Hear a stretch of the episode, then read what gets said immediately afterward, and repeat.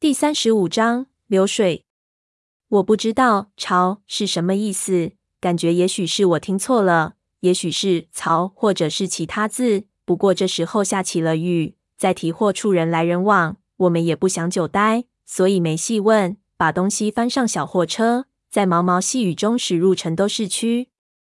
小货车比我的金杯还小，轮子只有脸盆大，开起来直发飘。小花道让我忍着点。在城里就走这小车了，后段山里的泥路换黄沙车，因为那边的路不太好走。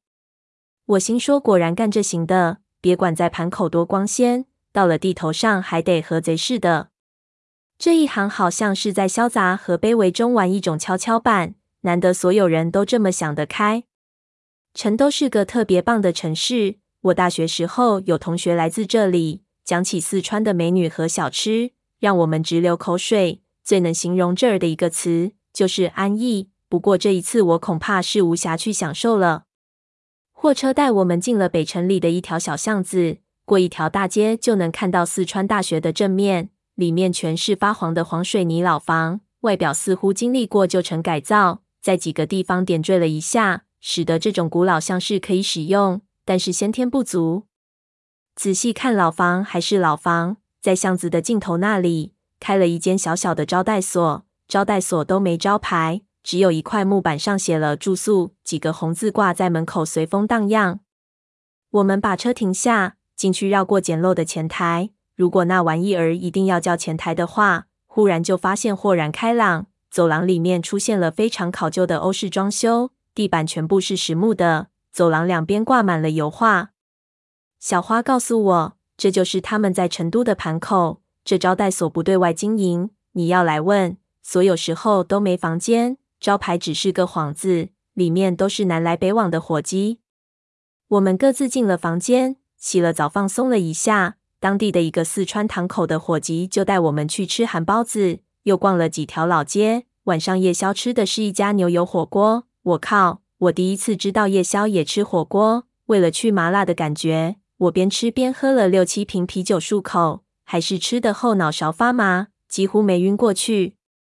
最有意思的是，去店里的厕所找不着。我问一个姑娘，也许是喝多了，嘴巴不利索，把“请问厕所在哪儿”说成了“厕所在儿”。那姑娘立即怒了，用四川话大骂：“老娘又不是厕所！”把小花乐得哈哈大笑。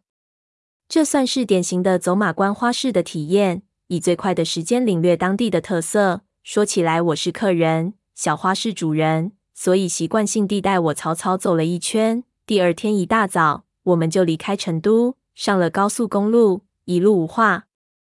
这段时间，我早就喜欢了这种长途跋涉。小花也没有故意找我聊天什么的，但是不知道为什么，我没有觉得什么陌生和尴尬。也许是因为我们的背景实在太相似了，我似乎在她身上看到了我的另一面。就这样。我们各自凝望着窗外，或者闭目而眠，看着那些山、那些云、那些天。景色慢慢变化，山越来越高，路越来越窄。每次醒来，都会发现四周的景色越来越山野。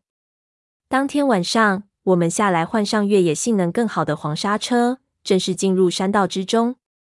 在黑夜中又开了一夜，终于第二天的清晨。等我从颠簸中醒来，下车透气，第一眼我就看到了传说中的那四座连绵的雪山——四姑娘山。开车的司机用四川话道：“东方的阿尔卑斯。”我站在环山公路的边缘，再迈一步就是万丈深渊。前面的视野极其好，我看着前方一片翠绿的山峰，以及之后那纯白巍峨的巨大雪山，深绿和雪白从来没有如此融洽。也许只有大自然能调出如此不同但又匹配的景色，一切云雾缭绕，美得让人颤抖。然而，这种美却没有一种霸气之感，反而觉得十分的柔美神秘。四姑娘山，你们孤独的矗立在那里，在想什么呢？我不禁为自己忽然而来的抒情感觉到奇怪。以前和胖子去过不少美好的地方，但是在我刚有感触的时候，总会被胖子的妙语干到。难得这次和他分开，感觉竟然是这么的不同。也许我适合去写点矫情的东西，而不是做那么实在的盗墓贼。这是大姐，这是二姐，三姐，那是妹，妹最高最漂亮，六千多米高。司机继续道：“我们叫她四姑娘。这儿一带全是羌民和藏民，我们去的地方羌民很多，记得不要坐在他们门槛上，也不要去碰他们的三脚架。”三脚架是什么？我问。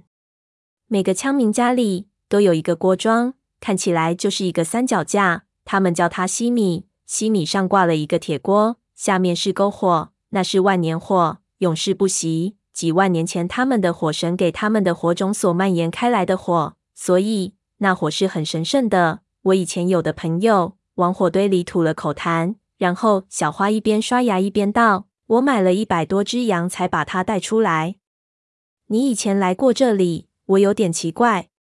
他朝我笑笑，说来话长，那是我自己的一些事情。你不会想知道的。我看着他的表情，就觉得更加的矫情。不过吸了口清新的空气，感觉在大清早矫情一下也不错。最后一段路要靠摩托才行。我们叫了几个当地人开摩托，谈了价钱，把那些东西全部都搬下车，来到了离公路最近的一个村里，在村子里找寻没有出去打工的剩余劳力，雇了三四个人，冒充是摄影记者。让他们帮忙做一些搬搬抬抬的事情，又包了几辆摩托，把所有人都往山里的另一个村子运去。